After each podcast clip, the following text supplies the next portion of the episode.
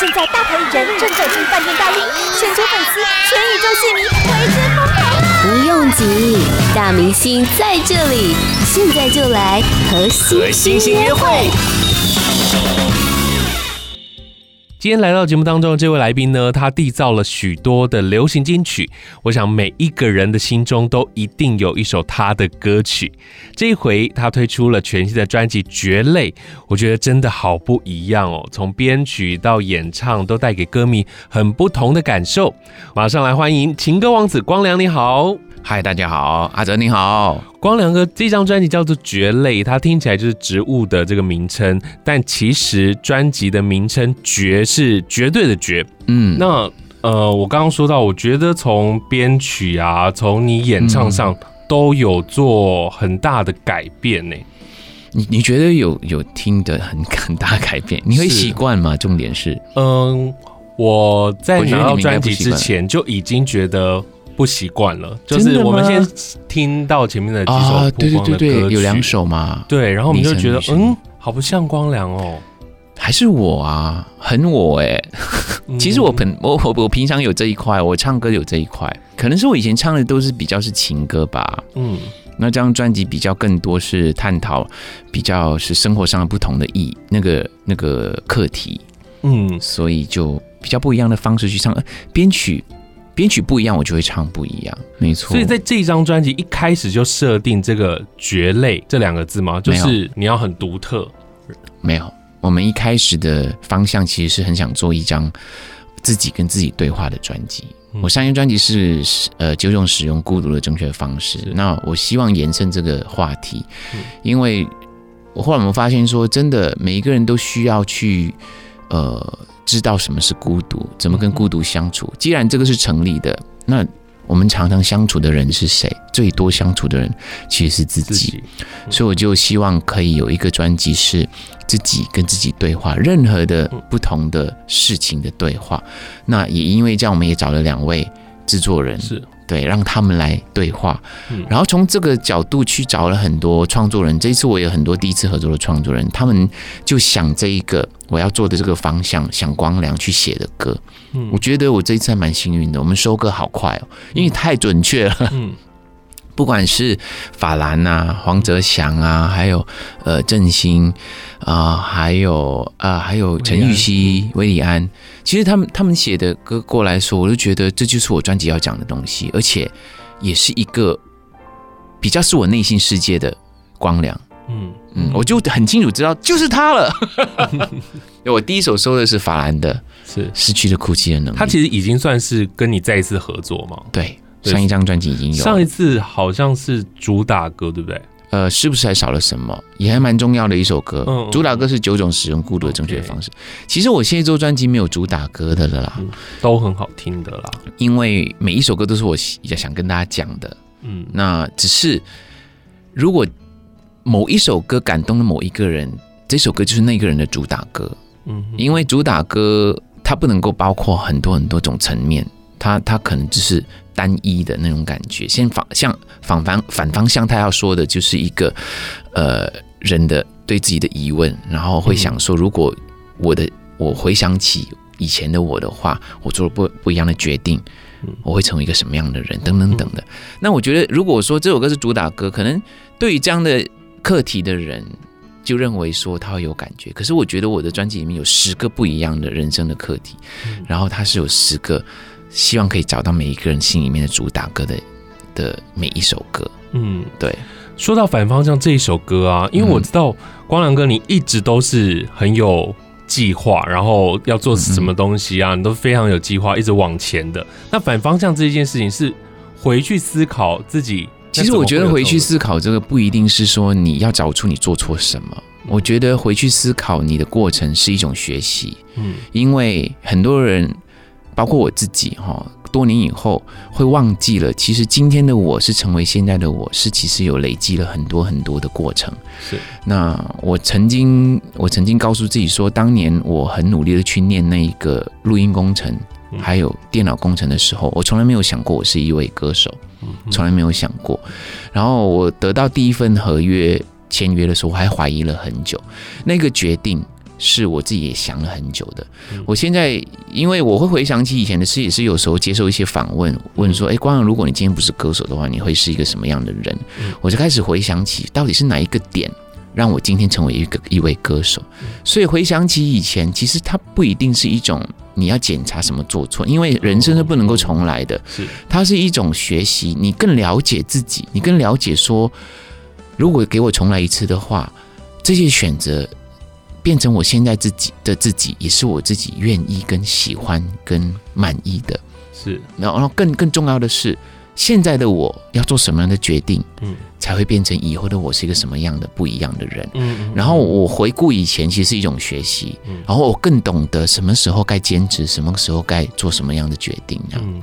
有时候很多事情也不是一个点的问题嘛，它是点线面这样串起来的。就像你刚刚说的，有非常多的累积。当你再回去看的时候，那那个东西就会觉得，哦，原来是这样所产生出来的这个结果。这样。是这一次在专辑制作上啊，找来两位制作人。刚刚你提到了，就是一位是李星云，一位是黄韵玲。黄韵玲，那他们两位。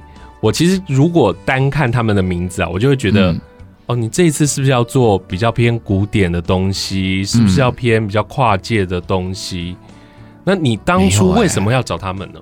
其实很简单，我希望，呃，这一次应该不止这一次，每一次做专辑都有一些新鲜的尝试。对，这两位制作人，好像黄韵玲老师、小林姐。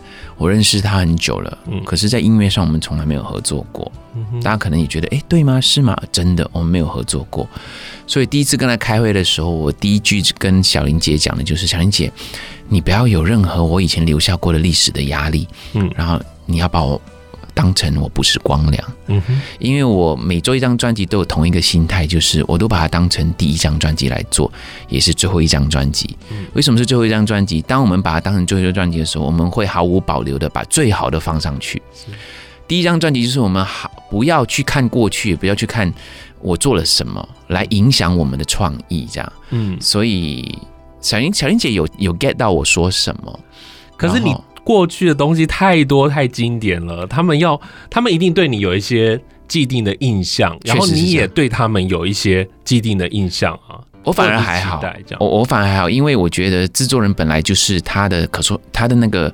他能够做的东西就是很多，他看到不同的歌手，他会做不一样的东西。嗯，这个我我我我我很清楚，我也很我对他们很有信心。嗯、我更期待的是，到底像我这样，像你说基因的印象的我摆在你面前，你会怎么做我？这个是我很期待看到的，所以我是完完全全。这张专辑里面，我没有很多时候，小林姐是一个很很细心的人，她很多时候会问我说：“这样可以吗？这样你觉得好不好？”我都会老说：“老师，你觉得可以就可以。”嗯嗯。然后我觉得啊，怎么了？怎么什么挂羊突然间什么东西他都不说了？因为我因为我很清楚知道，说我做自己的专辑做了那么多张了，如果今天我我我用我的角度去给任何的。建议等于我又跳进去那个框里面了，我不希望这样，我希望它是一张白纸，然后这张白纸是有小林姐还有幸运老师这么这么呃有分量的制作人去看他怎么捏，怎么怎么做，做出什么形状出来这样。嗯，所以这一次您把它分成了上半场跟下半场，就是前面的五首歌曲是李星云老师做的，是，然后后面。的五首歌曲由小林老师他制作，我听起来又更多充满画面感跟充满情绪，更多的剧情感的感觉。嗯，是有刻意这样安排的吗？因为其实对我们从小听歌的人来讲，歌曲上的排序对我们来讲是很重要的哦。对啊，这歌是我排的，而且本来不是我排的，是我的 A&R 排的。然后因为他很忙嘛，然后我都拿到这些歌，后来我想说，不如我来排排看好了。后来我发现说。很奇妙哦，这两位老师的歌，只要你一交错这样听，就觉得好像不太对。嗯，然后后来我就决定，我要把他们两个的分开上半场跟下半场。嗯，然后就用了星云老师的开场，因为星云老师他是比较有电影感的，他的整个编曲跟音乐是很有电影感的。我希望我的专辑就像有一个剧本一样，一个电影或是一一一个舞台剧一样。然后前面的时候，星云老师来开始铺陈。然后堆叠情绪，堆叠到中间的时候呢，我们转场。到了第六首歌，那个音乐一下来，你就觉得哦，转过去了哎。对，舞台剧中间不是有中场休息嘛？是。然后五首歌之后是中场休息，嗯、第六首的时候就开始讲一些剧情的转折，然后最后的结局是什么？这样。嗯，我希望我的专辑是这样的。哇，所以在一开始制作的时候，并没有这么的设定，反而是做出来之后是。它就很巧妙的，就是变成这样子上下半场是。可是我们有一个精神，永远都会去检查，就是我们当初 N R 的方向，嗯，自己跟自己对话的一张专辑，嗯哼哼，对，因为你们都是非常有经验，然后的音乐人，在制作、在配唱的时候，你们会有意见相左的地方吗？没有哎、欸，没有。没有啊，他们都要听付钱的人，是不是？当然不是啊！我跟你说，小林姐她她很好玩，她她其实很很细很细腻，她观察的很细。因为就像你说，可能光良一直以来给人家感觉他是一个很小心，然后要求很多小细节都很完美的人。然后他以前唱过的歌都是很完美的，这样。所以在整个过程中，呃。在他他处理我的 vocal 的时候，反而我跟小林姐，小林姐，我觉得太规矩了，这样，然后他就觉得，哎，原来我是可以接受一些比较不一样的东西的。其实，在过程中，大家也互相的去认识大家的习惯。那我我相信，可能我已经改变了。那小林姐她，她她她认知的那个我也没有错，曾经是我。那可是现在的我已经不是要做那样的东西了，我很清楚。所以像你说，从上一张专辑我就开始调整了嘛。那我调整的时候我没有下那么重，这一张专辑我会走得更深一点点这样。然后我更知道说我可以做什么，我可以想做什么，可能制作人还没有知道这样。所以我们在整个配唱过程中，像小林姐的时候，她她也在摸索我唱歌的习惯。嗯。然后他有问我说：“你通常怎么唱？你会不会是要不要先把 A 段唱好？”我说：“没有，我都喜欢就是自来，对，就像 life 一样，就是唱唱唱。然后因为一打断，我就会 好像有一点点被呛到那种感觉。后来小云姐就让我唱，她每一次因为唱歌，你一次过一定中间会有一些不好的对小瑕疵，我自己都知道。可是过了就过了，我就不想逃，我就继续唱，继续唱，继续唱。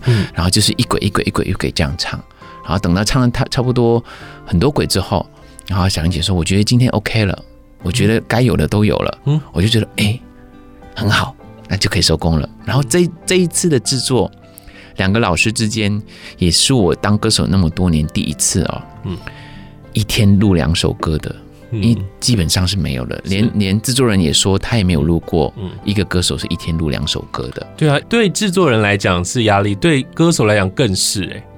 我也不知道，我觉得很很好玩。哪来的体力啊？唱歌其实不用体力，那要情绪、啊、去运动举重才要体力。更不用说这一次在专辑里面每一首歌曲的情感浓度都很高哎、欸。我我我我是相反的，我是我是越唱越投入，越唱越开的一个歌手。嗯，我是唱，我每一次有时候有一些商演或者什么，一唱了我下台的时候，我就跟我的身边工作人员说：“我现在声音开了，我可以再唱一次吗？” 你就是那个粉丝一直喊安可，你就一直唱一直唱，不怕罚钱的歌手。呃，对，而且我的乐手也知道这一块。他说：“你每一次都说这个歌可能我不太熟歌词，可是你就一直唱。”没有，我要讲的就是我们有三天呢，嗯，我们有三天是一天录两首的，也等于说那三天解决了六首歌，哎，哇，效率超高的。我要帮他们省钱啊！三天就录完六首歌，我要帮他们省录音师的费用啊！没有，开玩笑。这很快的这张专辑就就录完了。可是我们整个制作是呃，整个酝酿开案到后面是很久的，因为好的东西不是你是为什么我们会那么快？是因为我们的准备的东西。做的很好，是。我们的材料很好，我们的歌很好，嗯、我们制作人很棒，然后我们准备的很好，所以我们一进去，某一些步骤很快就要到我们要的东西了。我们的乐手也很棒，嗯、像那一天我们搭弦乐，一天就搭了三首，嗯、然后我都有去看，嗯，然后而且是国家交响乐的等级的，嗯、还有首席也来了，是。哦，我觉得我好幸运哦，我觉得东西诞生出来，真的就觉得那个质感很不一样。是是，有人形容。啊，我这样自己讲哈。好像自己很不好意思，有有两个 DJ 已经形容过，他说他们第一次听到我的歌，他们用了两个字来形容，就是高级。我刚刚在想说是不是艺术？艺术它也是真的就是一张艺术品哎，没错。不管是从里面的音乐到整体的包装，嗯、我们待会再一一的聊。没错。那因为其实这一次在专辑里面，刚刚你有提到有跟非常多的创作者合作嘛？是。那有的是上一次上一张专辑就有合作了，那也有重新就是新找的。这些人是你你自己的心心里想要找的，还是说？制作老师推荐的，还是真的就是大家来比稿？我我我们的我们的企划，我们的 A&R，嗯，因为我们他很清楚知道我们的方向之后，他心目中有一些名单，他认为他们写这一些这样的题材在光儿的身上是很好的。嗯，然后我也觉得我很幸运，可以呃认识了那么多我之前都没有合作过的创作人，因为我我除了自己会写歌以外，那我也是一个歌手嘛，我其实有一种。自己给自己的压力就是，今天一个创作人一个一首歌交在我的手中，我不能把它弄坏，嗯，因为我也是要希望我唱了这个歌之后，创作人会觉得他很满意，嗯，他很满足，因为我也是创作人，我不想交了一首歌给别人，你怎么把它唱成 这个样子，对不对？对对对，所以我很在意创作人的想法，嗯。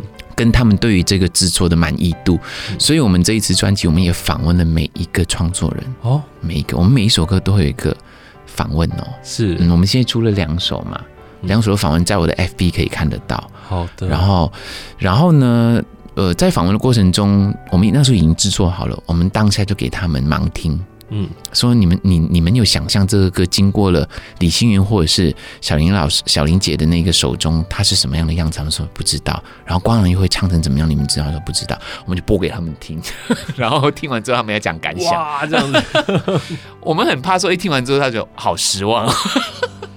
应该不会吧？其实我们也在冒险呐、啊。你怎么知道？搞不好他们真的觉得哈，咔咔咔咔咔，再来一次这样 也没有啦。基本上有很多创作人说，因为创作人创作人的那个角度，他们说他们当初写这歌的时候，他们想象的颜色是什么颜色？他们有时候没有想到说，经过了制作人跟光良的诠释之后，没有想到一个很灰暗的歌里面却有一个温暖的光线。嗯，他们有他们有这样讲过类似这样的形容，这样是不是？我接下来想要分享的这首歌，这首歌叫做《雨中的赞美诗》。这首歌曲是郑兴的创作，我特别想要挑这首歌，因为其实我本来也是蛮喜欢郑兴的歌的人，没想到郑兴跟光良的结合变成了这样的温暖。嗯，他是我好喜欢的，他其实不是一个，他其实不是一个给人很温暖的那种词句。他有时候是有点冷调的，有点忧郁的，忧郁灰灰的。但是结合你的声音、你的诠释，这首歌会让我觉得，哦，好像有有一股暖流的感觉，有吗？我都觉得好可怜哦。嗯，我好喜欢这歌，你知道吗？我也是。我第一次听到这歌的 demo，我想到我以前学生的时期。嗯，我觉得他写了，他写了我心里面的那个光良。嗯，我就是一个这样的人。这歌词讲的就是我。你曾经碰过这样的事情？有有，我就有这样的心情。然后特别是有一句说，是不是一到傍晚就会特别觉得觉得孤单？我好喜欢这一句，因为我以前还是学生的时候，我我曾经试过有一次睡觉醒过来的时候，太阳下山了，只有留下了一点点的微光的时候，我心情超差的，我觉得全世界都遗弃我了，嗯，真的很不舒服。那个时候，我就知道我是一个很忧郁的人。然后这首歌就让我想起那个时候的我。然后我就收这首歌了，然后后来我一直以为郑兴他是一个很资深的一位创作人，结果后来我在 IG 认识他之后，我觉得他是一个学生呢。对，他很年轻哦，对对对，很很好玩呢、啊。因为我我的心里面是一个学生，我觉得我虽然现在这个年纪，我觉得我我还我我的心里面住着一个学生呢、啊。嗯，我这张专辑哦，每一首我每一首都喜欢，可是呢，我每次第一首听的就是这一首歌，哎。翻你们的推荐曲，好像没有推这首啊，然后我就想说，我一定要来播这首，暂时没推而已。我觉得听专辑啊，就是从我们小时候开始听，就知道要从第一首慢慢的去品味。没错，而且我这一次这张专辑，像你说，它是一个艺术品，对作品，我觉得好特别哦，因为其实从包装就是有这个感温的，对。的装置，很多人不知道哎、欸，就摸了会不一样的颜色，不是因为摸，你不用摸它也可以，它就是跟着我们的四季的温度走。哦。那如果今天它温度升高了，它就变成黄色；如果是冬天的时候，譬如说你在户外，冬天的时候，它变成那个枯叶的颜色，嗯，真的会哦。好，所以它就是放在常温当中，它就会变不一样的颜色。对，它是跟温度有关，不是摸不摸的问题。你知道这种专辑，我要把它放在我的那个 CD 柜的最外面，我就可以看到四季的变化。可是你室内会很冷的时候，你不开暖气吗？冷到快十八度哦。哦，对啊，除非你拿去外面，或者是你用你你用冰块放上去哦，它会变成枯叶。下次我来试试看，因为其实最近没有那么冷，所以我还不知道那个很冷的颜色是什么。有，然后更特别的是在里面呢，嗯，每一个歌词页的材质是不同的。我觉得这个设计我第一次看到，哎，真的吗？对，好像之前没有没有专辑是这样做的。因为我们希望大家听歌，像你说以前我们都很喜欢听专辑嘛，我们都会翻哎。那个歌词什么会读它，然后还有工作人员名单，乐手是谁？我们很相信这个触感。你看这歌词的时候，我希望这个纸是跟那个歌有关的。嗯，所以所以那个是有关系。为什么烂天气是这个字？为什么绝对是这张纸？是有原因的。雨中的赞美诗，你很喜欢这首歌，有没有？它很像那个雨的雾气。哦，有原因的，有原因，不是因为不同的纸不同，是每一张纸选择都有原因的。想你的是想说，呃呃，就是一个已经离开了我们喜欢，呃，就是离开了我们的亲人等等。然后这一这一个纸张，它是一个手的皱纹呢，真的，你你不是摸而已，你看它的皱纹是是我们这边的皮肤，哎，是，嗯嗯，就是手上的纹路的感觉，对对对，没错没错没错没错。哇，竟然就像你摸摸着妈妈的手一样听这首歌，嗯、对，很多。每一张每一个歌词都有。是我不懂呢，是一张柔烂的纸，嗯，心情很不好的时候，然后来弹开，然后他因为就是连字也是乱乱的，这样、嗯、有皱褶。的，嗯，见好就是你有发现吗？它浅变深，没有哎、欸，嘿嘿嘿。哦，原来好多很细的东西，对，然后这个就是像你像像看窗外一样，嗯，那个窗帘，窗帘这样一块一块的，对对对，从里面走出来的感觉，建好，哇，嗯，真的是艺术品，它是，而且我们里面有很多艺术家哦，你看到我的封面，嗯，这这蕨类在我头上的是纸张，它不是植物，哦，它不是植物，它是植物剪纸艺术。嗯嗯嗯，它名字叫五八，然后它很棒，它专做那个蕨类的剪纸，是。很细很细，它可以很细很细的纸张都不会断掉。哦，所以这在你的这个头发上面都是剪纸，然后下面是植物，对，然后把它融合在一起，对，哇，然后后面这个这个景也是有呃艺术家，他们是温度温度物所，嗯，他们专做那个蕨类的造景的。是，然后我们请他来做了这个造景之后，我们拍我们的内页跟封面。你后面你在里头是不是有半蕨类？对，就是你从那里头长出来。对，有有半蕨类。这一些就是温度物语做的、啊，这是真的蕨类哦。你看到这个、嗯、这个场景，其实就是这个，嗯，因为在里头不单单只有一种的植物，它是虽然是蕨类，但是有各式各样。是，嗯嗯。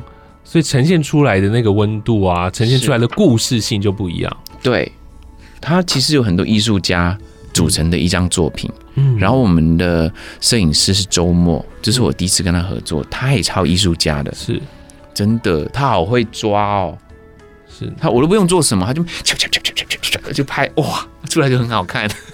难怪刚刚光良哥说，老板要卖房子才可以 让出这张专辑，这张专辑很贵哎。是啊，我们制作人是大师哎，开玩笑。是每，所以才说每一个部分都是艺术品。现在这张专辑我们在实体通路还买不到，对不对？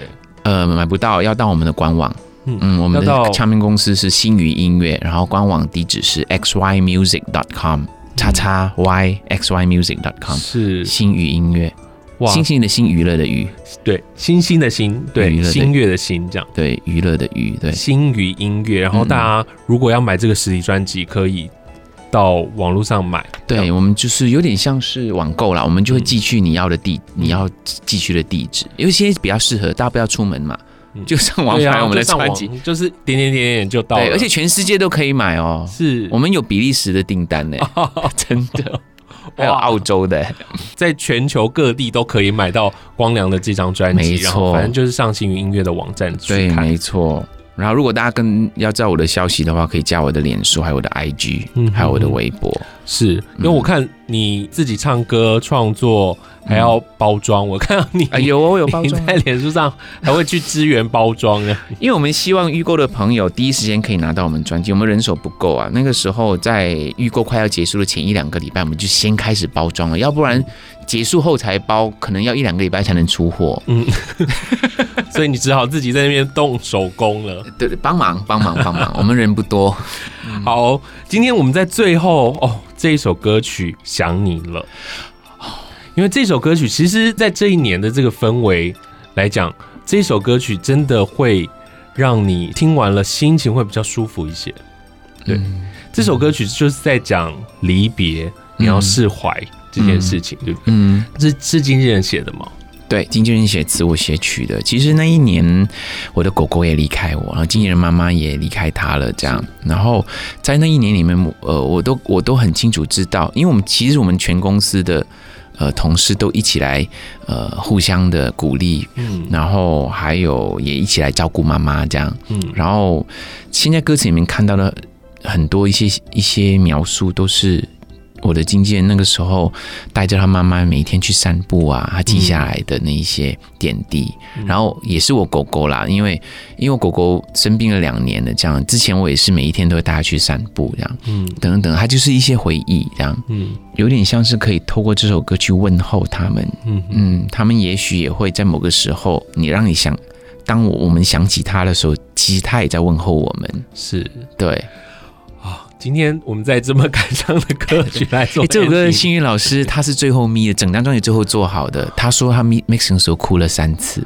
这首歌真的很好听，这首歌就是后劲很强，我听完一遍要再听一遍的那种，就是一直会卡在那边这样听听听听听的歌。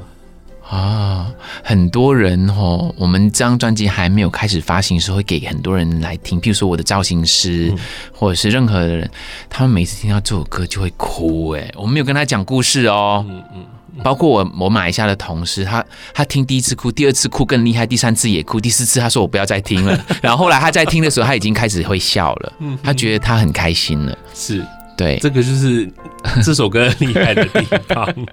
这首歌叫做《想你了》。对，好，今天真的也非常谢谢光良哥能够来到节目当中。谢谢。那如果呢，大家要买这张《蕨类》这张专辑实体专辑哦，就直接上星云音乐的官方网站查询。是，没错。今天谢谢光良哥，谢谢，谢谢谢阿哲。